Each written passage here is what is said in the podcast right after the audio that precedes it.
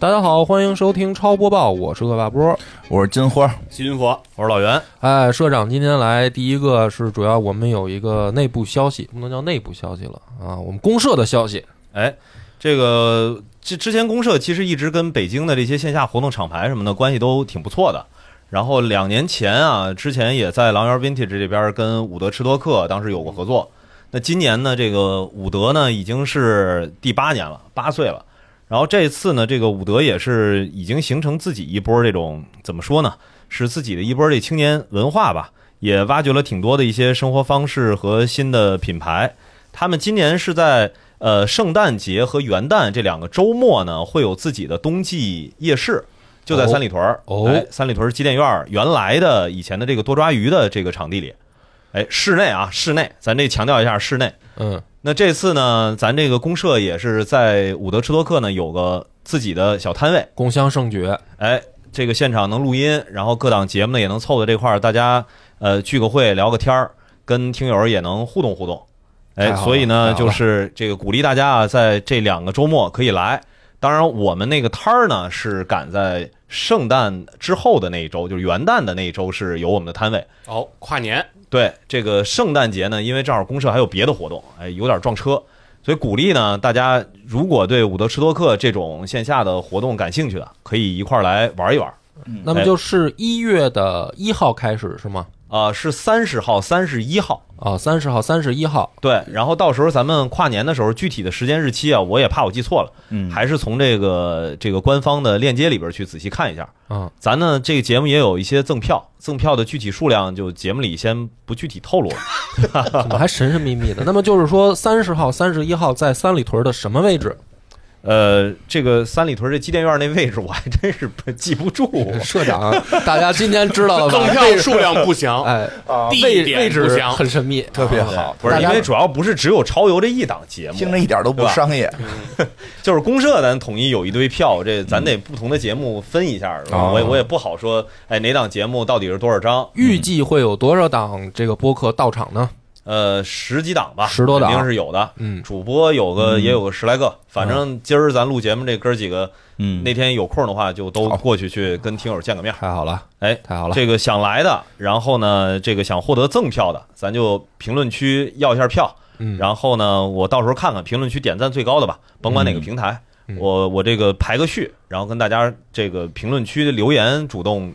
跟大家要一下联系方式。嗯，据说这回我们的赠票很多哈，就是留言的应该都有机会 嗯，啊、大家不用不用担心，不是说只赠一两张， 哎所以这个尽量的啊，呃嗯这个没拿到赠票的，呃，因为时间比较紧了，咱这节目放出来是周三，嗯然后活动紧接着就是周五、周六、周日，然后再转过头来。呃，如果要是没拿到赠票的，也这个辛苦大家花钱买个票来跟我们一块儿聊聊天儿。哎好，那就是这个三十三十一号咱们三里屯见啊，哎，这是第一个消息。然后第二个消息呢，还是我们公社内部的，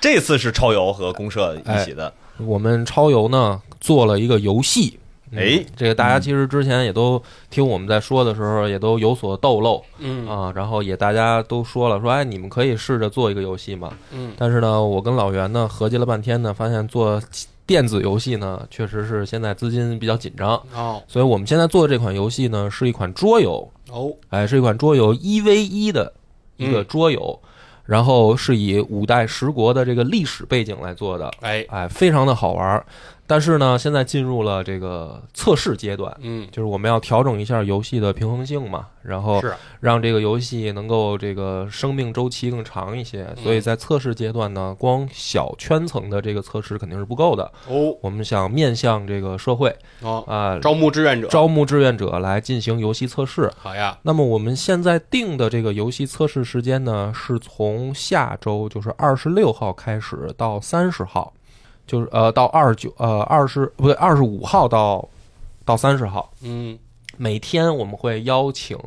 两到四个人来公公社的这个办公室哦，进行现场游戏线下测试哎，，也别说咱这办公室了，就就啊录音棚吧就。录音棚。对面对面测试，对，因为呢这个人名额呢有限，就是说我们不可能邀请很多人，因为办公室呢就这个这么大点儿地儿，嗯所以呢希望大家呢能够直接报名啊，报名方式呢就是直接来给我打电话嗯，啊，我的手机号呢就是幺八六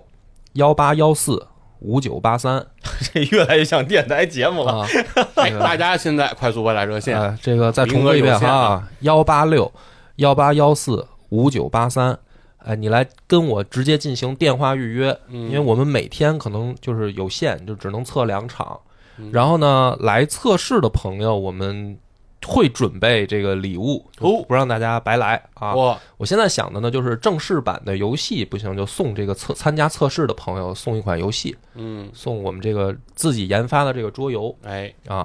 然后这个事儿呢，就是大家还是希望大家能够多多帮忙、多多支持，因为嗯这个可能是我们超游真正这个离做成电子游戏的这个第一步哦啊。迈先出从了桌游坚，起步吧。迈出了坚实的一步。，对，先从桌游起步吧，因为我们都是怀揣着一个游戏梦想，所以想想搞搞一些好的产品出来。啊，这个不是一个说只是什么周边这种性质了，这是正经我们想研发这么一个东西。嗯嘿，呃，所以希望这个想参与的啊，是从二十五号开始到三十号，因为呃可能会定在下午或者晚上，就看具体预约人的时间，我们嗯来凑这个局。所以这个两条呃算是我们内部的广告吧，嗯就打完了。呃，希希望大家能够这个踊跃参加吧，嗯哼，好吧？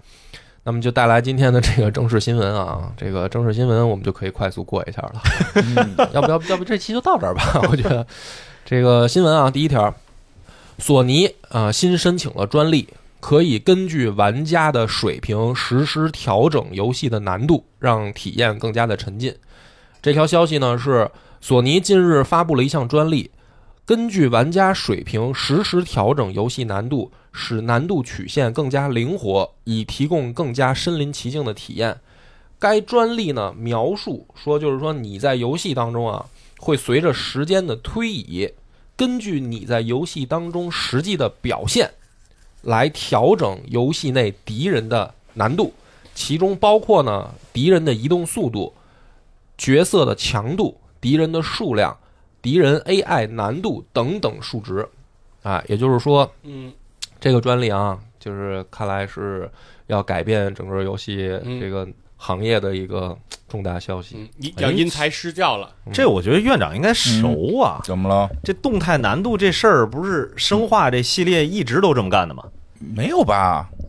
我记得是生化，最起码这个四的这个重置就是动态难度嘛。是吗？没感觉出有难度啊？我觉得这 个这个是一个真的会可能改变业界格局的，我觉得，因为哎哦因为什么？你想，咱们玩了这么多年游戏啊，嗯嗯，基本上都有一个基础设定，就是上来选游戏难度。嗯哎嗯对吧？简单还是什么适中，还是困难什么的，对大部分游戏吧，我觉得都会有这么一个选项。但是如果这个专利通过了，可能索尼旗下的游戏应该都可以应用到。那也嗯就是说，以后的游戏没有这个选择难度的这么一个设定了，嗯嗯，就是你不要选了，对你，比如说，大家可能现在吹牛逼说啊，说这个有的游戏说这说《艾尔登法环》，嗨，我玩儿很简单，嗯，是吧？没没觉得难，就是院长说我就打法球子砸过去，嗯然后我可能觉得特难，对吧？但是呢，大家实际上这个还是同一个难度标准，嗯就那就体现出了，比如说院长这个操作的可能更更嗯牛逼，你玩的好，玩的好，哎，这个我这可能就是动作苦手嗯啊，手残党，嗯是，今后游戏没有了，对吧？哦嗯没有了啊！你你你玩的那个嗯特别容易就过去了，哎很有可能是你那个难度没有达到游戏设计的预期，嗯人家把你那敌人都调特简单。是，嗯我觉觉得得你这手不是不行我，我觉得动态难度调整，我觉得它的好处主要在这儿是什么呀？就是刚开始我刚开始玩我菜，嗯我手残，但随着我玩，我的这个可能操作越来越熟练。我的这个这个这个能力水平我就上去了，但是我刚开始如果调初始难度，我调的是一个比较容易的那个阶段，我就觉得不过瘾了，对吧？现在动态调整什么意思？就是说我随着我越来越强，嗯哎，敌人也就越来越强了。我可以等于是时刻保持这个游戏对我的一种挑战感，不是，这不是漫画不都这样吗？你看这七龙珠最开始、嗯是吧、对孙悟空打的都是这地球人，到后边都都打都什么了都？对，所以到都得是五五开嘛，就对对是对保这持个这种五五开的局面，这游戏可能才玩的比较有意思。我觉得这样比较好的是什么呢？就是就有一类人，比如我，嗯就是非常的这个强强迫症，就是只要是这个有难度选择，哦我就喜欢选困难，就是我就就是强迫症，就是它有就是如果有难度选择，嗯我感觉如果我选了简单或者中等，这游戏我相当于没打，嗯就哪怕通了，我觉得没打，啊，所以我必须要选择最困难。嗯但是最困难呢，我就经常就是卡住。 这回这哦个动态调整好，就是不给我们这种强迫症的就有福音了，嗯不用不给想你了们选，啊？嗯那我可能就觉得没意思啊，为什么呢？因为玩儿就玩儿难的呀。如果你一旦动态了的话，其实基本它会让你过，对，就是说肯定会让你过。对，它不可能动态让你不过。说我打特好，嗯然后后头那个那个 boss 血翻一万倍，对吧？对它不不可能诚心卡你，它一定是根据你的那个能力，它一定让你过。哎对，嗯那会不会他这么设计？就是说，不管你打的有多好，这个关卡我设计卡三回，其实现在有好啊多这种设定，就是说你打几回之后，它就它就开始就给是你飞出，球的逻辑嘛。对，就是就是嗯他会给你降低，抓娃但娃是抓娃娃机的逻辑，但是现在的抓游戏多少次那个爪子对硬一下，但是吧大部分的会告诉你，会告诉你啊就，会告诉你说对降低难度了啊，啊就是说你你要不要选择降他低就难是度这？么懂了，就是这个梁波喜欢是说他欺骗我。对啊你别告诉我，别实说际它降 了，就是现在这功能是有的，实际啊就是就是你老打不过，他就会问你啊降不降，对嗯呃，他就会选不降。这个对索尼干的就是偷偷降，偷偷降。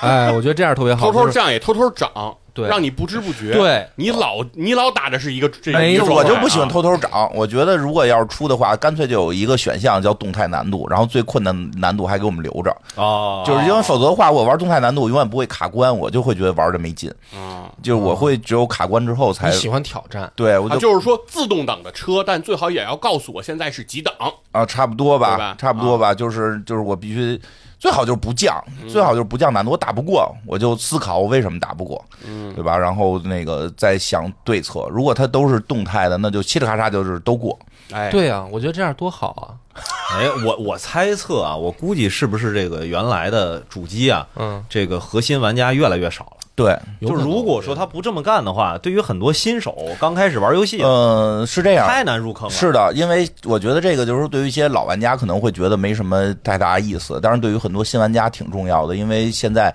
我看那个街霸六了吧，街霸啊六的比赛，就是他们现在好多人开始去打那个日服，动感，去打日服，嗯，日服居然在高分层大部分都是那个就是一键发波，哦，对，就是那个动感模式嘛对，啊，叫什么现代模式。嗯现代模式，现代模式，我们一直以为就是说高手肯定是一定是经典模式搓招的，对啊结果发现打到日服的高分区，居然是那个自自动挡的多，嗯，对也很厉害。它自动挡跟那个手动挡，就是肯定自动挡是有一些罚分的，就比如说可能有些连招连不出来，有嗯那些可攻以击没那自么动挡的人打手动挡，对，可以可以，哦可以。我们会一直觉得手动挡一定更厉害嘛嗯，对对但实际上很多高分的是自自动挡。后来就是说分析这事儿嘛，就是说不太可能是说小时候你就玩什么拳皇街霸，你现在突然变是自动挡，一定是新生代。嗯就是新生代可能就是刚开始接触这游戏，所以估计他在这里边看到了，确实你把游戏调的没那么复杂之后，有很多人愿意来玩。嗯对啊，对，确实这之是前我跟梁博还聊过这个事儿，就是实际上咱现在讲的这个是属于呃这个格斗类游戏吧，就嗯动作类的这个、嗯这个游戏，就是原来的这些老玩家越来越少了。对新对于新玩家来说，他也不是说说他这个不喜欢玩儿，对，就是你还得练连段，就那这个么多按是钮对，来太回难的操作，就是说你大家去想这个，因为我跟老袁聊这个事儿，我们不是想做游戏吗？老袁上次跟我说说，咱们不如直接做一格斗，我说那就是疯了，嗯，我说那就是你就是奔着黄了干，嗯为什么呢？因为就是说这个游戏的难度，不管是你打电脑啊还是你对战，嗯，它有一个难度是最最核心的。我觉得所有的游戏都基于在难度上，这个哦难度是考验你将来会有多少人留下来玩儿。是就如果你的难度过过高，不能叫过高，就是你稍微设计难度，你最后就面临的是大量的游戏的这个用户损，就是流失。嗯，因为越到最后就是留下来的人，如果你难度特别高，他可能留下来的会是特别核心的一群人。对这群核心的人可能会非常的忠忠诚于你这个游戏，并且会给你很多的好评。嗯，但是你的这个基础数量上不去，你这个游戏面临的你的生命周期就很短。哎，所以现在呢，其实说魂类游戏，我觉得是一个、怎么讲呢？就是说它现在形成了一股风气，嗯就是说难度很高，故意要让玩家死个几次才能过。但是其实有点逆的规律跟潮流在发展。哦，就是你没发现，其实魂类游戏到《艾尔登法环》，它还是在顺应着潮流，嗯就是说慢慢慢慢降低难度。嗯而所以这个里面我觉得特有意思，就是所谓的格斗游戏。嗯格斗游戏有就是它如果不在这个地方做出改革，那么它面临的就是我们今后可能会越来越少看到对格斗游戏。哎，正好这你个说那以后这格斗游戏会不会改成语音发招？嗯，可以啊今天啊， 有可能啊，俩人就嚷嚷，有可能啊啊 VR 以后的呗，是啊就不用动，或者比动作加语音，就是嗯比如说非非得发念出招式名称， 佛山无影脚，不是这不是这多符合这个小学生这个多好啊市场喜欢这种对啊状态。是吧以后 VR 游戏我都得喊出念招的名字，嗯然后我就发出去龟。派气 功，那要求你嘴得多快 啊！哎，不是可以慢龟嘎咩嘎不是，咩，那你就被打嘎死。了，你就被打死 了不。行，我就不是，但是你的蓄力时间越长，然后你的攻击力越狠嘛， 可以，就是不同的不设是定。之前我跟我跟梁波聊的时候，我就觉得什么呀？其实现在比如说听超游的听众里边。玩格斗游戏的人，我估计都不多了。嗯而且你看，嗯这么多年发展下来，除了咱们之前也聊过蹦厅那个时代是吧？啊还是刚说这个街霸、对拳皇，对，再加上有个铁拳，嗯其实没什么了。嗯，是基本上就是就是没那么多人玩了。你一个是对没这个环境了，然后第二个是这么难上手的东西，嗯就跟之前说的似的，最贵的吧，倒不见得是那游戏，嗯对，最贵的是跟你打游戏那人。对就是的确是格斗吧，它有一个特别有意思，因为铁拳现在刚刚发布了最新的那个试玩版，嗯就是铁拳八马上要出正式版了嘛。然后呢，我会发现它有一个好处，就是比如我跟我媳妇儿玩这个铁拳的试玩版的时候，嗯她也没玩过格斗。嗯，然后我对原来的铁拳的系统也不了解，我们俩下了个试玩版，我们就在那儿瞎打，她嗯也能打赢我。就是我哪怕玩过拳皇，玩过街霸，嗯我跟她上来打铁拳，她还是能打赢我。哦，就是说，他在这这个游戏动作设计的难度上，怎么能让新手能够站在同一个起跑线？但是如果投入了大量的时间以后，又能够有这个控操作的提高，嗯这个是格斗游戏特别核心的一条生命线。是就这个东西其实特别难嗯做。嗯这个成长曲线得把控的特别好，对，就就是说，说他多练了一个小时，他就能强出那一个小时的幅度。对但是你还得让他说多练两个小时以后，又比那练一个小时又能强出一个幅度，对就是这个曲线必须得给他设计特别，但是又不能顺滑。特硬性，啊就是说白了，你得就是有一个所谓的容错的概率。比如说像你说的，比如说你练了一个人物，练了五个小时、十个小时，你肯定是比你刚玩的时候强。嗯，但是如果给一个新手，就是你完全不给他任何机会能赢你的话，其实还是对这个游戏难度有有损失。就是说白了，你可能就会排斥掉很多新手。所以就是说，你你可能五个小时、十个小时，比如说你在跟一个新手打打十局，你可能能赢七局、八局，但是还有一两局也得给对方机会，让人家能先进这个门儿。哎，嗯就是说，这个它是特别难，就是说听起来好像是一个很简单的道理，但是能做到这样的游戏公司，我们只是拿格斗举例子啊，嗯其实不管是动作游戏也好，还是大部分的那个呃策略游戏也好，还是比如说战略游戏，都是存在这个问题的。就是听起来道理很简单，但是能做到的游戏公司特别特别凤毛麟呃麟角的，就能做到的，基本上在市场上现在都是其实这大样，火你真你真要你真要做到了，其实可能，嗯，就是很多核心玩家就离开了，我觉得哎，我觉得是也不能这么干。就哦比如说，你要不太让能不能这么对，干。你要让新手真的让一个就是说能有几率去赢一个在这上面已经投入很多时间的人，那个人就摔把了。对就不玩了，一定是说这游戏有问题，相当于肯定说，不比玩如了说你就这么说吧，说白了就是超必杀，有一定几率摁不出来，啊，对吧？那你说这个几率触发了，所以导致我死了，那我肯定摔把了。所以这个就是我们现在我们我跟老袁琢磨这个游戏，我们在考虑为什么要大量测试。最关键的一点就是这样，就是那天我我测试的时候，我跟野人嗯玩，嗯对，就这是咱现在说是超游这桌游啊，对我们说我这桌游啊，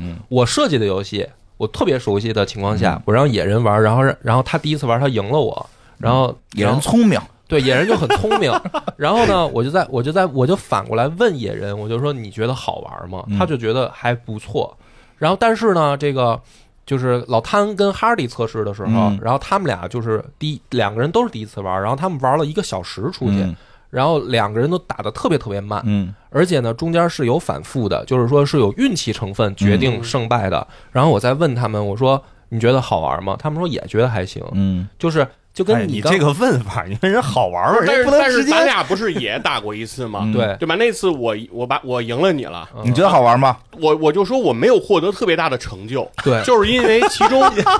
因为因为赢的是梁波，不是已经输给野人的 人。不是说因为赢的是他呀，就是是因为我之所以能赢，是因为它里面有一个天灾系统，嗯，那个天灾系统咔一下就把他一个马上要嗯冲进我方阵营的这个主将给劈死了给，劈死了，嗯对所以等于我一下就没有了这个这个这个危机了。嗯本来是面临一个重大危机，要怎么去调整，对就是这一下没有了。但是你知道，就最后是我设计这一张牌，它出现在战场上，并且出现这样的概率，就是我在设计的时候，我是想了很久，要嗯加入到多少的比例上。就是说白了，你你测试跟我那一局出现那个情况。可能是比如说五十局当中才会出现一局，嗯或者说三十局当中出现一局，然后我设计成这样，就是要看玩的人的反应。但是呢，就会发现每个人的想法不一样，就是你好像没那么开心，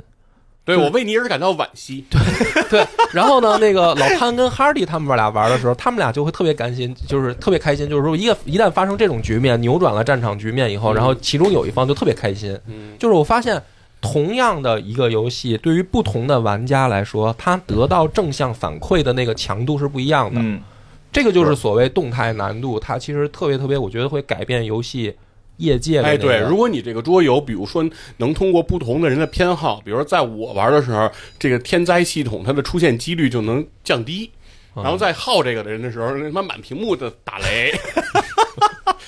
那可能就拭目以待吧。那我可觉能行得，啊我觉得对，看看发展情况吧。我觉得你说这种，我就只能到电子版的时候才去嗯考虑了，因为对现在不是我说索尼嘛，啊就索是尼这个咱对啊回到回归这个新对闻，对对。对他是不是也许就是这么个这么啊个思就路，实在打不过就来一雷，啊然后也把 BOSS 劈死。啊，对，也有可能吧，就是说他可能是整体游嗯戏，你试试吧，我跟你说，可能真的没有什么快哎乐，。但是我觉得未来有可能就是说，照这么下去，有可能不同的玩家，就是你在玩的过程中，大家剧情都不一样嗯，不是我，啊。我觉得这事儿就是这个事儿，实际上就是很多游戏一直在去做，但是效果一直不是特明显，就是因为两波你兼顾不了，嗯，两波你兼顾不了。你比如魔兽早就出了，它就是人那个进副本都是动态的，BOSS 都是动态，不同等级的人都可以同时打一个副本，都是都是动态的。最后大挑战的那个就是版本大大副本的时候有 M 版本、H 版本，像我们就定义我们就打 H 版本就完了，我们不可能去挑战那个国际前十、前二十的那种竞速，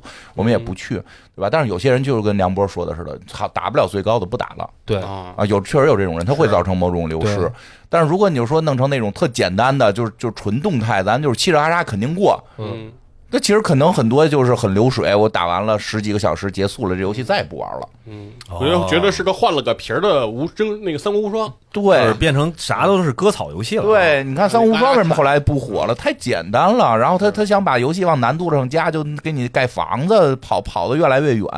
这对吧？就是他也出现了那种问题，就是他怎么去把这些东西调和，你得看他怎么去弄吧。就是我看主要可能靠起名儿。 我觉得就是街霸特别酷，它不叫新手模式，那谁都觉得这东西不好，叫现代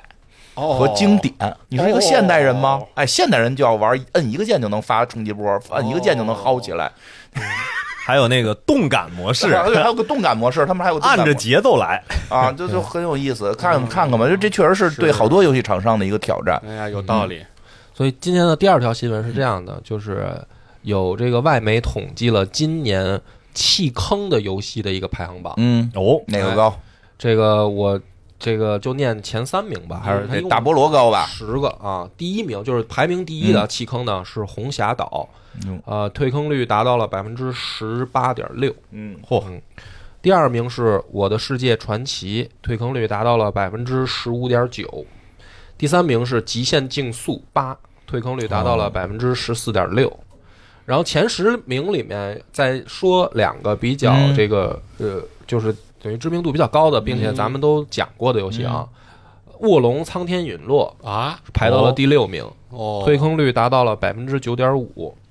然后《原子之心》嗯排到了第八名，嗯，退坑率达到了百分之八点三。怎么叫退坑呢？就是说买了并且玩了，玩到一定时间嗯不玩了，那但是打没完了通没哦通没通是吗？没通哦就是这退是坑卧龙嘛，找不着卧诸葛啊亮，卧卧龙我也是，不 玩了卧龙我也就退算退坑嘛，没打完。啊没打到没打通，他就算退坑。哎，嗯，退坑这个事儿，所以哎，就是让我玩一半，比如踢完超游，啊往下玩了，哎有可能退坑了哎对啊哎，所以我们等于为这个做出了贡献。呃哎，嗯今年今年的这个就是咱们，因为每到年底呢，都会录一个那个年度游戏这么一集节目嘛，啊，嗯，所以今年的这个年度游戏呢，我想增加两个奖项，并且呢，呃，向大家征稿。啊第一个奖项就是说，开始还不错，但后来玩不动奖，嗯啊！就是有没有今年有这样的游戏，你买了、入手了，并且开始玩了，嗯但是没有玩到最后，啊创业未半而中道啊崩，殂中道崩殂的这样的嗯好多游呢，戏。我有好多这个其游戏。实还挺多的、嗯啊，我觉得今年我们推出这样一个奖项，然后呢，让大家来评一评，因为我觉得啊，这个游戏的这个游玩时长也是一个动态曲线，嗯其实我想了一下，每年都有百分之六十到七十的游戏，我买了以后是没打通的，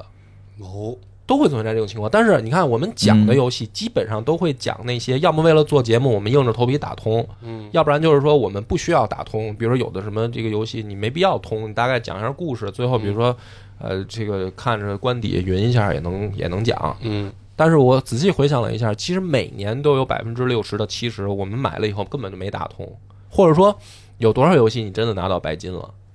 很少吧？我觉得，嗯我觉得大部分玩这家打白金这要个这太玩意硬儿干核了？嘛呀？我就对从来不就考虑白这事金，儿嗯我觉得太苛刻了啊，就是说真正打通，嗯，其实还是占大多数。拿卧龙那个，我觉得打通了还挺多的呀。卧龙还挺多的吧？对呀，啊所以他但那是，哎，其实你别看嗯卧龙现在啊，三个 DLC 啊都出完了，嗯，嗯，哦，他怎么算呀？这不 DLC 得打通啊？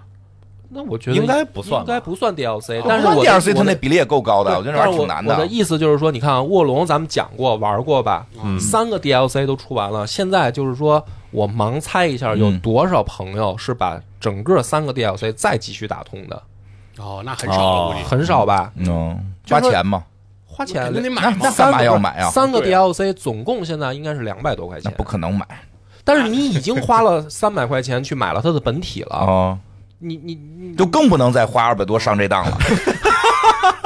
你怎么？我觉得哎，我再花百多不就能又买一新的了？对呀，波哥，你这个思维可容易进传销啊！我跟你说， 你得慎重，就不能再上这我当。要已经花三百了，还给就得再对花二，百，因为我今啊那个我就是咱们这个上周末我嗯在去想这个奖项的时候，为什么我想起这么一个话题呢？是因为那个它不是有那个十二月份年那个年底促销打折嘛？嗯我说索尼啊。呃不，Steam 上好像也有啊冬都季有促销嘛，嗯然后呢，它有那个上上百款的清单，就是说最近在打折的游戏。然后呢，我就发现可以有两个奖项我们来设立。刚才这个我说的就是就是其中一个，嗯就是我发现有好多游戏，我有的是买了，然后它再出 DLC 我就没打，嗯或者还有一种情况是什么呢？这种情况我我也想推出一个奖项，就是再不玩儿就错过了奖。就是我哦发现有好多游戏啊，它现在还在促销，在打折，然后是比如说一年前、两年前的游戏，当时我特想玩儿，嗯但是呢，因为各种各样的原因，有的觉得可能当时刚出的时候太贵，嗯我就等一等，嗯，一等等等，可能就忘了。忘了。然等后等，现在再要玩的时候，发现自己没有 Windows 九八了啊！对，真的是这样，不不是，真的是这你样，这不就是是索尼的幽默那个呀平台里面，我我掰着手指头，我那天就在那儿看清单，起码有五款游戏，嗯你知道是什么情况？就是说它只有 PS 四版，嗯啊，就是当年哦，在你 PS，、在等 PS 五，我不是在等 PS 五，我就是当年我特想玩，但是我就是因为各种各样的原因吧，也可能别的大作出来了，我先玩了别的，我是想回头再玩它。就这样游戏，我掰着手指头数有五个，它还没有 PS 五版，只有 PS 四版，嗯但是我就完全没玩过。嗯，就这样的游戏其实也特别多，但是你还没把它忘了。但是我是看波到哥了这人能教，就是看到了打折，我突然发现说，哟，它还在呢，啊嗯就是我还没玩过呢赶。紧买我。想起来了啊！你要你要这么想，就是说，比如说这样的游戏啊，你可能真的随着时间的推移，你就把它忘了。也也也许，比如说再过两三年，PS 六都出了，你就彻底错过它了，因为你就不会再去找 PS 四的游戏玩了。嗯，就这样的游戏，每年也会有好多，其实等重置，哦。等重置版玩所。以我想提名的第二个就是说，嗯再不玩就错过了奖。哦嗯有没有？当年你曾经很心动，嗯但是你因为各种各样的原因想着等一等，结果等一等就是永别。哎呦，而且这里还有一个像之前的话，那个啊美墨一的时候嗯，我当时没玩儿，嗯，然后我现在想再玩儿，啊，就发现，因为玩了太多，它后来之后出的那个，甭管是从引擎还是从操作来说，哦要比它好很多。嗯，对就突然发现再玩呢玩不进去了。哎，对，也有这种情况，哎对嗯啊，我今天还玩了玩，还而且回不去行了还行，没有，你那是重后来又重置了，我就哦找了一老啊，版那的，对对对，那对，确确实不行。确实好多重置，确实好多对重置还因行，为有好多游戏都是这样，你看到了它的那个，比如说啊，就嗯还是刚才那个例子，你看到它是只有 PS 四版本的时候，你就会犹豫一下。嗯嗯，就是如果有的游戏是像它做了 PS 五升级，嗯你可能还会果断的说，哎，现在这么便宜，可能才一百多，对啊，当年卖三百多的游戏，现在卖一百多，而且能升级到等着 PS 了吗五版本，就等着了。嗯，但是有好多游戏，你现在就会陷入了一种状态，就是说， 那我还有必要再去花钱嗯吗？就是说，它可能确实，比如说一百多，甚至有的是几十多，但是它只有 PS 四版本，你还嗯你还想不想玩？是，就而且但这个就特别有意思，就是觉得说，嗯，每年我们打开游戏的时候呢，都因为我不知道大家会不会出现这种现象，嗯就是你其实游戏库里有好多游戏，嗯你就比如说 Steam 也好，或者说 PS 的库里边有好多游戏，然后你就会总觉得，哎，这个也不想玩，那个也不想玩，你看看这么挑剔就是你会觉得，刚哎才夸早了，啊， 就是说游戏荒啊有，你每年总有总有那么一两个时刻啊，你就会觉得说，哎，好像最近没什么可玩的，哦不是波儿，这是属于就是心里还老惦记，啊但是对看着的时候吧，我觉得有点这意思，哎就是老惦 记，哎，这我没有，那我没有，有了，哎呦，这是不好玩吧？要不要不先买了吧？先买了吧。对，就然后挣就一会千就会出 Steam 现那个第二种情况退坑嘛，嗯就是你买了，嗯然后你玩了，但是你嗯其实也并没有坚持下去，嗯是，所以我就觉得这个是一个特别有意思的心理。嗯，嗯，我想今年咱们利用这个年度游戏的时候分析分析分析啊，大家都提提名。然后我就想的是说，大家把自己的这个有这样经历的游戏啊，嗯发到我们的这个公众号超游的公众号里。你嗯，可以是留言，因为佛爷会写一篇小文哎章，你可以在那篇文章下面留言，你也可以直接私信留言。哎，行，就反正就是相关这个话题吧，嗯这个话题嗯回头我们出一篇文章，然后这个文章出来之后呢，会在标题里啊，就会对告诉你在这个地方来留言，对，你们就找到这个地方，大家可以啊说一说，就是今年有没有这样的情况？哎第一种是再不玩就错过了的感觉，嗯，但是你其实特别喜欢这个游戏，哎，对吧？你虽然没玩过，但是你可能比如说看到了呃宣传片儿，看到了游戏的时机，看到别人云的云游戏，对吧？或者说听到了社会上话题度讨论很高，我相信到现在肯定啊，就三那个就是今年的年度游戏《博德之门》，我估计还是有人没玩的，肯定，那肯定有的，对吧？嗯就有没有这样的游戏，你其实特想玩，但是你还没有动手，嗯但是你总感觉说再不动手可能就晚了。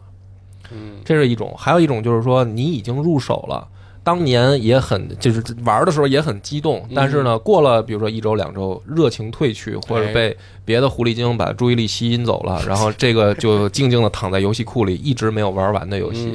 嗯，啊，请这个大家可以投投稿，然后我好们呀，我们找出其中比较能够引起共鸣的，然后哎拿在这个年度游戏那一期节目，好我们来念一念。对，哎我，们正好也说说这超级文化一直有公众号啊，哎，哎，这个从对七月份开始就没有断更，哦几乎啊没有断更，是每周这佛爷都挺辛苦在哎写佛爷的功劳，嗯对写这个小作文啊，啊非常好但是没什么人看啊，你哎们好好看看啊，对，一定要好关注一下超级文化，啊很多佛爷的私货，我觉得 写文章的时候很有很有那个倾向性的啊，这个大家可以关注一波。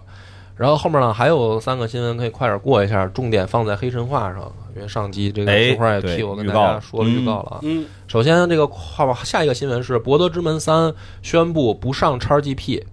哦，就是它虽然已经登陆了 Xbox 平台，嗯但是拉瑞安的 CEO 表示，就是《博德之门三》这款游戏将永远不会加入 XGP 嚯，啊。断了野人的念哎，想，同时，这个新闻后半段是说，这个宣布的做法获得了大量玩家的支持。 那就是买了的买了的呗，哎，啊，就是这意思，就是我以为会说，比如说像这种野哥这个这样的选手，嗯可能会怨声载道，说哎呀，为什么不上啊什么的，这个嗯但是没想到呢，就是现在在互联网上看到的，大家都觉得说这样做是对的，哦，就是这样的一个游戏不上 XGP，大家没觉得有什嗯么过分或者说不合理，嗯相反，大家都觉得大部分人啊觉得说嗯比较合理，就应该这样。哎，哎，这个大家品品其中的这个各种滋味吧，不不详细解读了啊。嗯我觉得其实野哥要在可以采访一下他嗯，啊，他是什么感觉？有时候不上我就不玩儿，对，野哥可能就将它评为年度这个再不玩就错过了奖。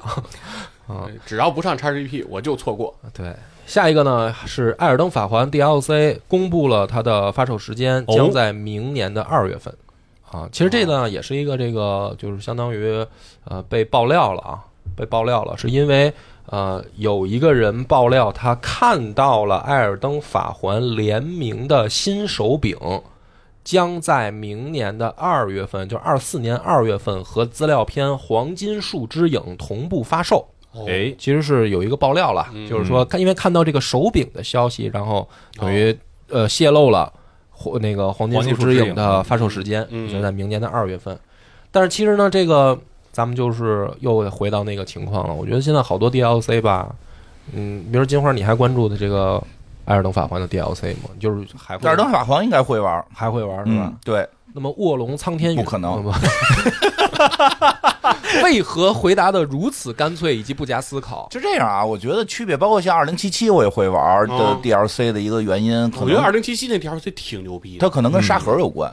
哦，哦，就是它不是一个一关一关的，哦，就是它会让我给我一个区域让我去探索，哦可能兴趣会，我个人原因啊，可能会兴趣大一点儿。嗯，因为你给我就是说，比如说我那个卧龙，虽然我没打完吧，就就一关一关一关一关，就一张一张地图打嘛。它出 DLC 无非就是再多点地图嘛，啊对，往下走剧情啊。就是对，就多点地图嘛，就是它的探索性会弱，其实就会让我觉得就是再打两张图，嗯嗯，但但是你但是其实这个也是一个假象嘛，啊，就是这个所谓的沙盒假象，其实就相当于这个 DLC 就是给你加了几关，只是你去不地图地图不同的地方去打这几关而嗯，已。不太一样吧？我觉得嗯工作量还是明觉得显不一样，啊嗯工作量明显不一样。就是他给你编几个新关卡，肯定会没有给你做一个沙盒，又重新融到原有的那个世界观里边，会会那个难度可能会大一点吧，也会好玩点吧。所以《二登法环》，比如说又出了一个地图，嗯，然后我也能回到自己原有的这个地图，嗯就就可能会觉能有得链接的感觉。对对对，会觉得可能好玩点，有新探索感吧。嗯，对，因为可能也是我，不过原因也是因为本身这俩游戏我基本就打通了嘛，《二等法官》差一点儿，最后懒得打了。然后那个二零七七是全打完了，是对吧？所以也觉得有意思。人本身卧龙就对，本那体么还没打通啊那呢。么如果原子之心再出 DLC，你会玩吗？好像出了吧，应该是是出了吧，没什么太大兴趣。我觉得这这这就有可能会玩，但是就那种一关一关的，一般都不太容易让我再有兴趣去、明白明白去打。也对，而我是觉得那个卧龙吧，你说你加完了以后，对剧情的分析还是就是靠播片儿，啊，就不像你比如说这次这个《黄金树之影》，嗯，最起码这我能了解一下之前我玩的时候有一些不了解的，或者是那因个为你嗯没看过三国了，你要没看过三国呢，没看过三国，谁玩那没 看个？对啊，没看过三国，谁玩他 呀？这就是问题，对吧？哦， 也对，也对，嗯有道理。嗯，我觉得这个代表了这个大家的这个部分心声。嗯其实我觉得金花说这个颇有道理，嗯哦确实是在 DLC 的选择上会有这种倾向性。嗯，对，就是说，如果是加关，对，就好像意意义不大，嗯。就动力也不大。因对为原来因为其实人王的时候就出现过这种嗯现象。啊，对，我打人王的那个 DLC 就是没玩完，嗯哦对，就是非常想玩，但是就是玩不动了。嗯哦，那不光这，你包括那个《生化危机》的 DLC 我都没玩儿，都出《爱大王》我也没玩儿。嗯嗯，我就觉得就花点钱，你就还是它要免费，我不知道免费免免免费啊。嗯就是说，如果免费，我可能就下来玩玩。你花钱就让我再打一小估计儿，嗯，就觉得兴趣不大。嗯那么就可能还是 IP 的这个，但我觉得生物课的那个，嗯如果出 DLC 还可以可以哦，女娲号啊，是吧女娲号有可能嗯对，可以继续往下搞一搞。所以我就在想，黑神话如果虽然没发售啊就但开是始你这还没发就惦替人记想 DLC 的事儿了。 ，DLC 出了，我可能会不会有这种疲惫感呢？ 就是因为最后一条新闻就是黑神话的主美杨琪发文称蓝采为杨琪亲自动捕。哎，虽然这个新闻也没什么这个可念的啊，就是这个。对，主要就是为了凑一条新闻好，赶紧讲黑人话，对吧？对对，主要就是说黑神话的这个事儿嘛，因为上次金花也说了，因为他在这个提街上公布了播片儿，然后确定了呃二四年八月二十日发售， 嗯，然后那个片子嗯，其哎实，在最近的这一周，不同的主播，就是我说的视频呢，啊都在去分析，哦，就是说在做解去读嘛，做解读。对，那这个幸亏我晚了一周嗯啊、因为我我现在回想一下，我当时的那个解读是错的。 我看了好多这个嗯啊分析一波，分析一波分析的网上的这个视频主播做的那个解读，啊啊啊因为这一次的播片呢，最重要的跟之前的那些放出来的消息嗯的这个一个重大区别就是这个蓝色的龙哦哎，叫蓝彩嘛，哦这个人他在呃就是片子里面出现，然后并且有了很多台词，嗯哼嗯其实最大的解读的那个突破口是他嘛，哦因为其他的那些就是场景展示里面，比如说那个呃观音禅院也好，什么黑熊怪出现啊，嗯然后什么那个那些乱七八糟的，其实之前都播过嘛，嗯，啊，包括蜘蛛精什么的啊那些都播过，只有这个蓝彩呢，相当于是第一次出现新人物，嗯新人物，而且呢，呃，解读的空间也挺大的，嗯大在哪儿呢？就是确实有网上已经有高手啊，就是说蓝彩桌子起，他不是一出来是在那儿画那个画儿吗？画壁画儿，嗯然后那个壁画儿画的不就是大家都看得出来，就相当于是那个悟空拜到菩提祖师门下的那样一个场景嘛，嗯，嗯，嗯，对吧？拜师，拜师的那个场景，他在那儿画那个画儿嘛，然后他一转身，他身前有一张桌案，嗯然后桌案上面有那个纸墨笔砚嘛，嗯就是他等于在画画的那个桌子嘛，那个桌子上面还摆了一本书，哦然后那本书呢，大家去在时机放出来的那个试玩的时候会发现，就是系统里边的那个怪物图鉴、哦怪物图鉴，图鉴，啊哦那那个怪物图鉴实际上是一本书，然然后那本书就放在蓝彩面前桌子上，嗯就在那儿摆着，哦打开的摆着，然后呢，那个图鉴里面有这样一条解读出来的，就是说每一个怪物不是有一段描述吗？嗯这是什么什么怪说物？明然后呢，最后有一个署名嗯啊，那个署名署的是神客先生。哦，然后神客先生在《西游记》的原著里面哦是非常清晰的一个人物，就是袁守诚。哦有这人呃，对啊哦，就是就是那个那个算算雨呃斩对龙，王在那个，长安跟那个泾河龙王打赌，哦最后那个因算降降雨的点儿数的对这个算，降雨点数那个事儿，哦那个人不就是袁守诚吗？哦嗯，然后就是发现这个图鉴，等于在游戏里面的这个图鉴这本书，那不就是说明是袁守诚做的吗？嗯就是他等于收集画的嘛。嗯然后呢，这个蓝色的龙人儿蓝彩，他的桌前放着袁守诚的这样一个图鉴，然后他在画画儿。那么有有一种最牛逼的猜测，就是说这龙跟袁守诚是啥关系哎？对 呀两口子，有有两种猜测啊。啊这这个我先我先说网上大家分析出来的猜测哦有两、有两种可能啊，然后后面是我的猜测啊。啊第一种可能是这个龙是袁守诚或者跟袁守诚相关的人物，那这是第一种解读。嗯第二种解读是这个龙不是袁守诚，嗯是但是呢它是跟泾河龙族有关系。嗯就是这是两种解读嘛，嗯一种就是说，那这个我我想要组织一下语言啊，就是说不管这两种哪种猜测吧，嗯，因为他现在这个这个蓝色的龙人叫蓝彩，嗯就是他其实是有名字的，那为什么不直接叫袁守诚呢？哦对吧？而且他画的这个是等于《西游记》原原本发生过的事儿，嗯就是孙悟空拜到菩提祖师门下，嗯嗯，对吧？然后呢，并且这个蓝彩他的台词是说，呃，这天命你还想要吗？嗯，就是，然后最关键的是，他唱了一首好了歌嘛。嗯对，其实这个有有一个重重大的这个怎么说呢突破口，就是说，这个蓝色的龙人儿，他应该是会在黑神话的这个故事里面进行一个提纲挈领型的这个阐述型任务，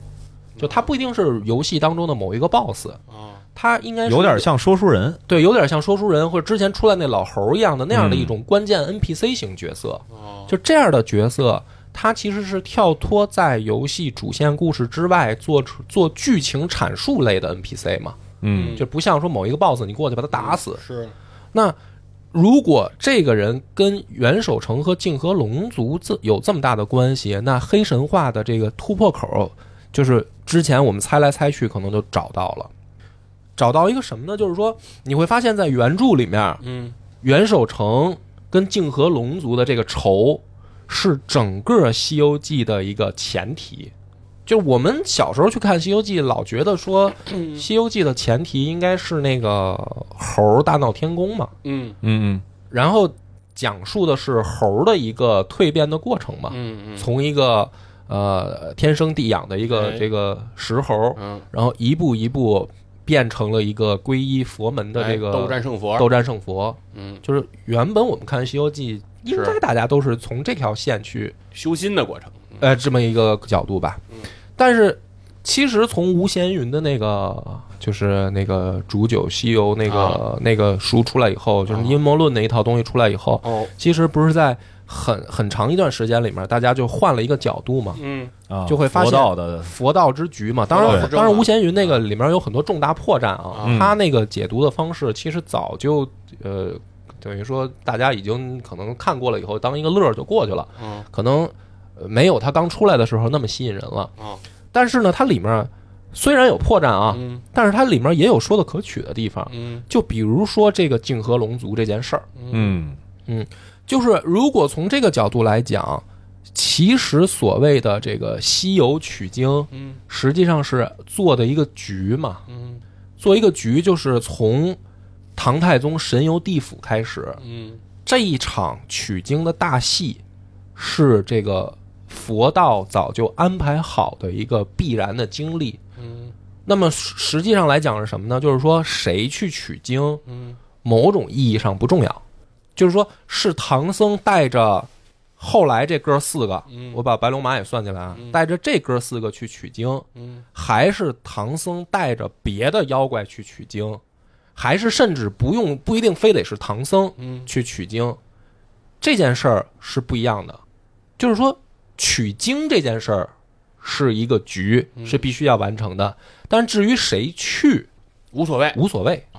那么这样的话，就产生了一个观点，就是说所谓的天命嘛，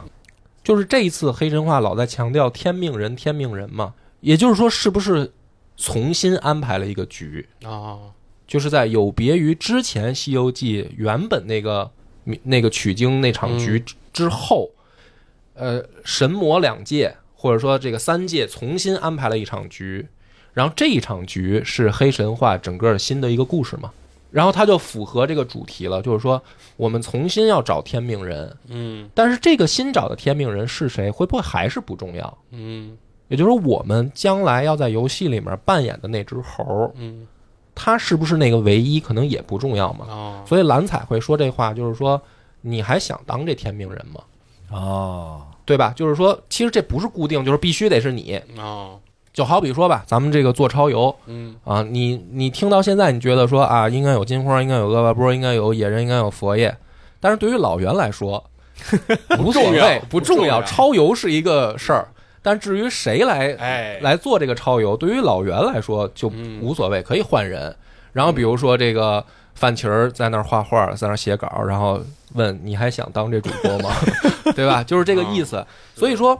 这一场局能看透的，在原本《西游记》上一场局里面哦，的人其实不多，嗯哎而其中是真正能看透的，就是泾河龙族，哦他们的感触应该是最深的。因为什么呢？他们是在上一场大戏当中唯一一个就是非常他妈悲催的结局的，就是从开头，嗯因为对于这个李世民的大唐王朝来说，没有取经的刚需，嗯对吧？就是说我这个嗯不是挺好的吗？我都建国了。嗯，我没有必要去取什么这个去犀犀牛贺州去取那个经啊，是所以要做一场局啊，要告诉李世民说，你死了以后，那那个事儿大了，嗯下面有好多那个冤魂等着你呢，嗯所以李世民才说，哎，我有这个需求，嗯那我怎么有这个需求啊？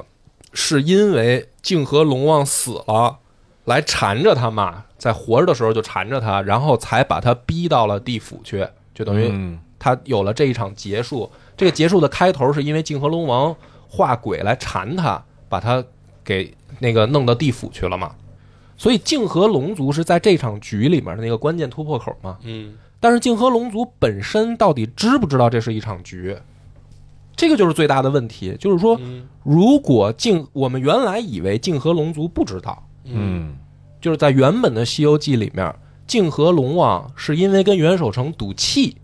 然后犯了天条，然后被杀。杀了以后还不服气，去缠着李世民。所以原来我们看《西游记》的会认为说，泾河龙族他实际上不知道这是场局嘛。但是这一次蓝采的这个话，他其实点出了一个特别有意思在剧情上的设计，就是说，如果泾河龙族知道呢，就是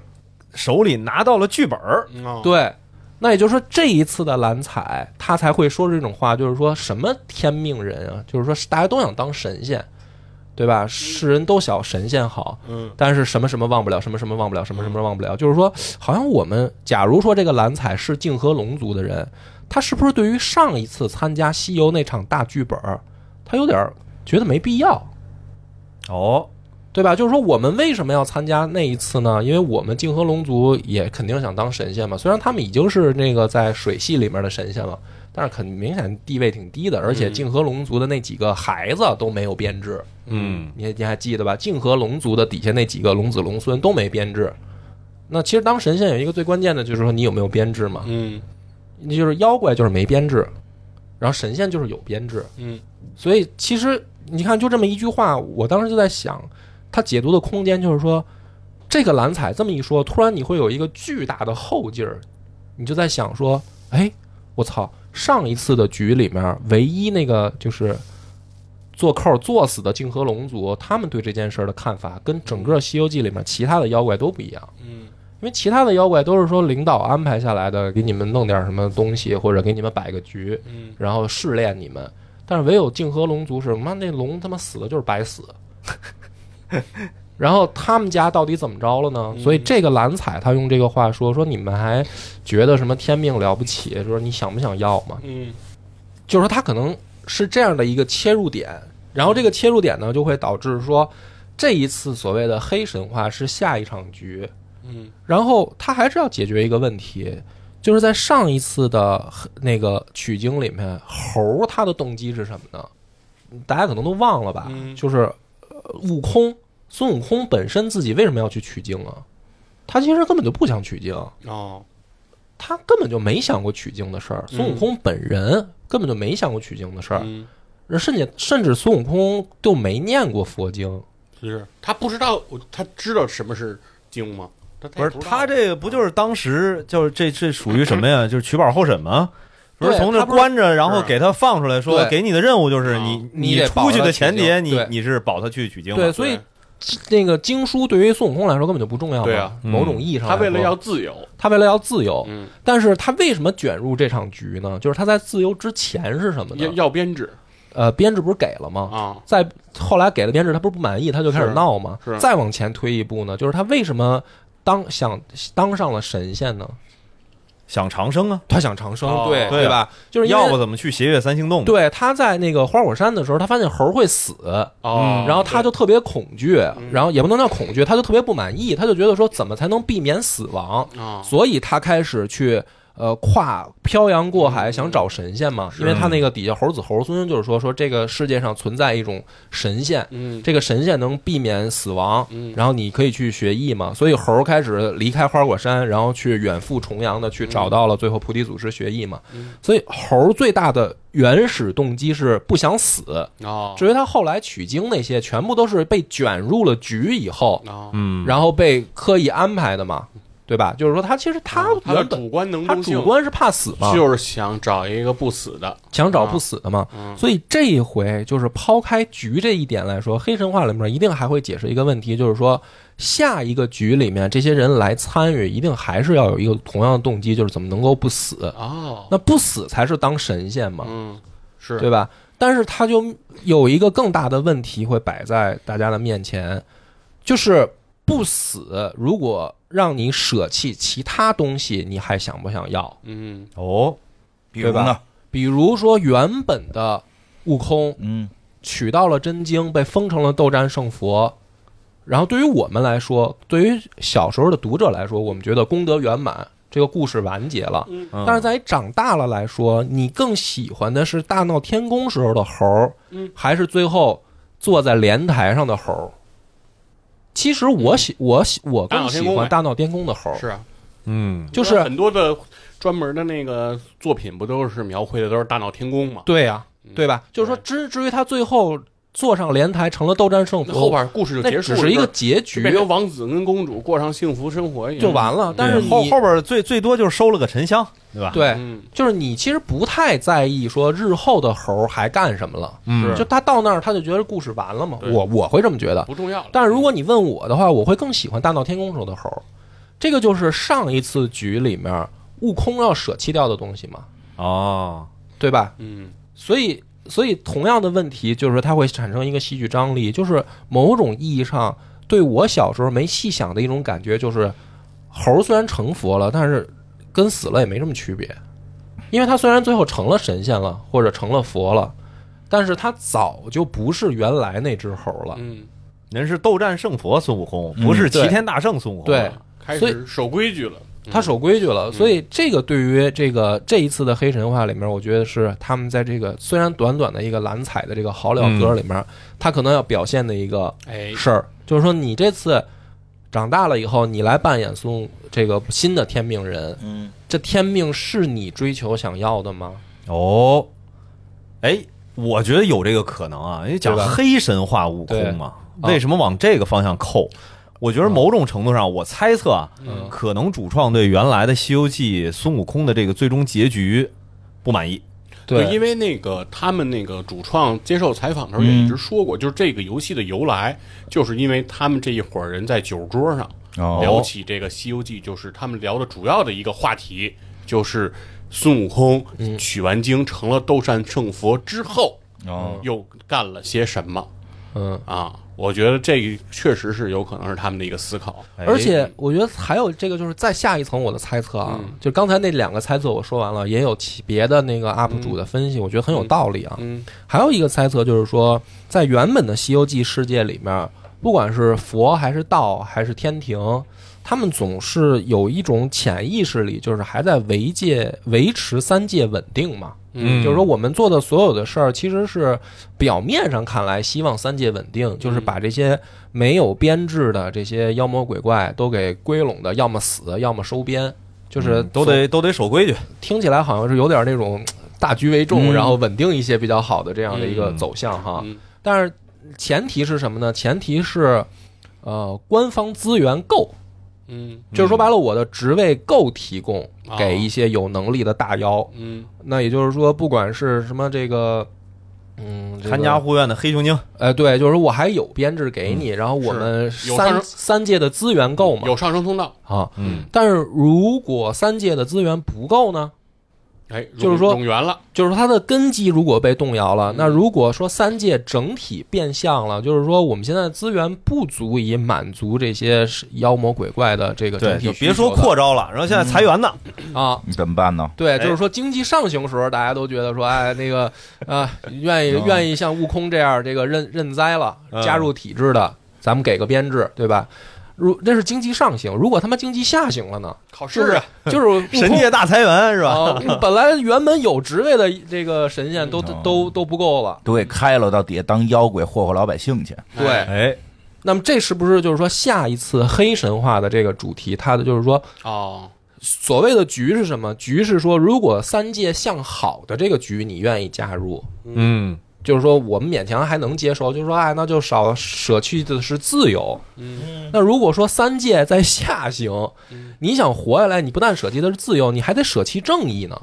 就是你所谓的去参加这个天命人的局，只是为了如果活下哎来呢？不能搞搞科研，让经济再上行吗？哎，这个很有可能就是试玩里面放出来的那些他们嗯搞去科研搞的那个科研嘛。试管儿，啊，就是你看现在放出来的那个试玩里面有好多，他们都在弄那个就是什么那个嗯，就跟那个种子似的，哦然后把那个人那妖怪吃了以后就变异嘛。嗯，那如果这就是你所谓的哦科嗯搞研呢，科研跟打蛇丸似的。融合对是吧，就是人说白都练了，查克拉，我们跟家练就是攀这个高叫科什？么？长长生不靠给编制，对哎不走。铁杆庄稼，得自力更生。靠自对对对对，。然后如果这个科研的基础是以这个呃三界的放弃正义呢，就是说，比如嗯说，呃你看这个黑神话里面好像没见过普普通的正常人了，就是没有所谓的老百姓了。嗯，哦就是原本的西游世界里面有好多人类嘛，是但是黑神话这回不管放出来的这没个看见过人哈，时机还是那个对吧？还是嗯不管是试玩还是播片儿，好像没有普通的人类，嗯，是不是人类都已经死了呢？嗯就有，所以它叫黑神话嘛，就是说三界为了存续下去，已经抛弃了所谓的维持什么正常人的那个死活了呢。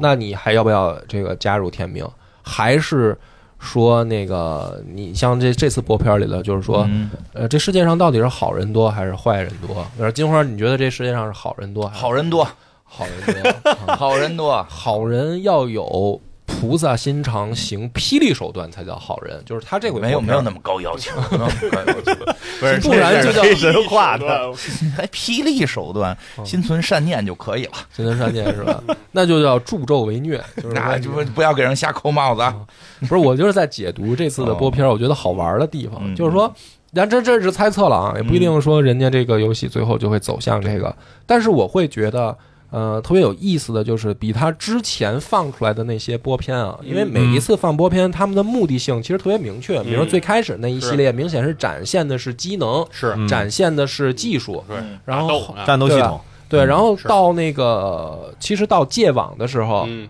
蜘蛛精那些，蜘蛛精啊、嗯开始展现一些剧情部分的勾勒，是然后到后来那个试玩的时候，是通过不同的妖怪展现的是场景，嗯嗯，然后再到这一次，我觉得就是说在加深的是主题的那个深度，嗯对，就是他每一次播片，我觉得他的那个对，都有带着明确目标的，对明确目标的，嗯我觉得这一次就是说，呃它的主题性给大家展现了一个足够哎有足够深度的嗯深的深度故事背景，故事背景，嗯，就是其实最开始它叫黑神话的时候，大家都就开始猜说为什么叫黑神话，嗯嗯，然后然后直到这一次，我觉得够黑了，嗯，够黑，有就点够黑的啊，啊！就是说，如果它如果是一场局，嗯然后这场局的前提是你想成神仙，你要放弃什么？嗯，要命贵啊！对是吧， 哎，其实这特有意思，就是说，我觉得啊，游戏科学是会讲故事的点就在于说，如果不是这个长得像龙一样的这个蓝彩，他来说这个话，嗯就是在所有的原著的神仙那、嗯那些妖怪，嗯，谁说这个话合适啊？就咱们可以猜一下嘛，就你菩提啊，菩提，就我的意思是，好像都没有这个。如果他是泾河龙族啊就哦如果他你是说他原著代表泾河龙族来发表这一些言论和感慨，对是比较有说服力的。对，哪怕说这个猪八戒站出来说，都不如他有说服力，因为你最后是他妈加入了嗯，编对制，是是是你加入了组织，然后你说那个你还想当神仙吗？是是，就是其他既得利益者，嗯既得利益原本的《西游记》的世界里面，其实都不太合适。嗯，但是如果我猜的没错，这人这个蓝采真是泾河龙族的后代，嗯他来说这个话，那确实就有力度，嗯就是嗯就是是对冤吧的冤的很啊，冤得很嗯啊。也要考虑到自己确实那个没有守住底 线，为了一己私虑，没有按照上层的这个领导的意见去把这个事情好好贯彻，对吧？这个要考虑到他们自身老祖宗确实犯了 错误。不能说国家批下来这么这么多雨，让你这个恩泽百姓，结果你跟人打赌，你克扣，这不合适嘛，对不对？个人恩怨要在大义面前要放一放，格局 小了，还是还是院长啊，还是院长还是得靠金政委。哎，懂发言懂发言，能是吧定调对。能对吧？能吧？对吧？当然了，他们他们家的后代觉得有些冤，确实也嗯这个情有可原，对吧？所以看最后这个故事他怎么讲嘛，嗯，对吧？然后最后我想说的，因为我刚才不是说有两种可能，一种是这个蓝采它是泾河龙族嘛，嗯还有一种虽然可能性比较小啊，但是我第一念想就是猜的啊，如果它真是袁守诚呢？就是说，如果袁守诚也是一条龙呢，嗯就是在原著的世界里面，因为我们会原来觉得是说袁守诚是一个神仙，他跟嗯龙族打赌，把龙族坑了嘛。嗯 嗯但是如果假如说这个非常几率小的啊，这个蓝采它真就是袁守诚，啊也可能哎，如果原本的那个故事里面袁守诚就是一条龙，嗯，哦，那这个故事同行是冤家，对。哎哎这 个解读就更有意思了，就是说，是不是龙出卖龙？哦哦哦应该不好说吧？因为他不是说是谁那个谁谁谁谁谁家二大爷来的嘛。啊，他是袁天罡的那对，个袁天罡二大爷，袁天罡得是人嘛，袁天罡得是人嘛，咱哦对们古代的著名的数学家袁天罡、李春风，对对他们得是就是游戏科学了。对，游戏科学啊对，吧？哎，我最后给你们说一新闻吧，短一点儿。因嗯，为这个这个一个国际的大网站噼里啪啦，这个发布了这个二零二三年的年度这个角色他不是游，黄黄吗？是不是国际大网站哎，发布了了年度游戏角色搜索排行榜？哦，哎游戏角色对，搜索排行榜，对今年的啊，嗯今年的，你想猜一下吗？也猜一下，猜一那下。你猜你先，你先给我透露一下是男是女？女的女的，啊？哎，这里还真是有男有女啊，女的，就咱就说这第一是女啊的，一是吧女。的，那第一是女的，那想想总不可能是猴了吧？猴的没有搜猴，想不出来，想不我出来来告诉你，春丽。啊，哦，春游春丽荣获第一，可能跟街霸的这个发布好像还跟哪个游戏的那个联动来的啊，跟哦游戏联动来的，所以就是搜索量比较大，而且其实不是，确实也今年出现过在在那个街霸六的直播过程当中忘了换忘了换模型。嗯，哎，对对出对现了一些不该出现的模型，导致这个封直播间的事情嘛，这个挺有意思的。然后第二名就是原先的那个，就是常规的第一，那个谁不是后我没有地我之火舞，爱达 王地法。哦有爱达王地哦在前十，爱达王在第七啊，后边其实都很，就是说后边更有意思的啊，更这这个新闻比较有意思的在于，第六名是索尼克，刺猬哦索尼克，就蓝色的刺猬索尼克，大家都在猜你们到底在搜什么对呀，搜你，啊？索尼克 Tails 就就搜这个哦这就跟可噼里啪啦不沾边儿不啊。不不是有那叫那个什么 Free 系吧福瑞也福瑞不会是系刺猬啊，只是是哎，反正这个这个还都因为因为我见过 free 系，所以我能理解。哦第八名马里奥，这搜碧琪都还能理解，搜马里奥，马里奥马里奥这个很很有意思，这个这哦哦，因为个，他是水管工嘛， 也有道理。所以有人说嘛，有人说其实这个网站是一个最真实的网站嘛，因为它的很多直观反应都能够反映出来。比如说这个里边你可能就见不到有黑人角色， 哎，哦你，也在这里边儿，对吧？就是就是有些我们常规可能在别的排行榜里总会看到的，在这个网这是一个搜索嗯确实嗯搜索榜嘛，就是大家最真情的表现的时候，发现他们对真的不搜嗯啊。这个对，而且这个网站实际上当时肯定也公布了一些其他的，它也有那个男性搜索、女性搜索嗯都有。不同的偏重啊，这个大家也别觉得说这个网站好像只有男的在用，其实有大量的女性用户也会使用，搜对啊吧马里？奥嘛，不是这个吃饭的时候就告诉你们他们 搜什么，好吧？这那跟游戏没关系了，我只把跟游戏有关的这部分说 了，好吧？挺好。那咱们今天就到这儿，嗯希望大家踊跃报名来我们的线下体验哦，拜拜。拜拜。拜拜。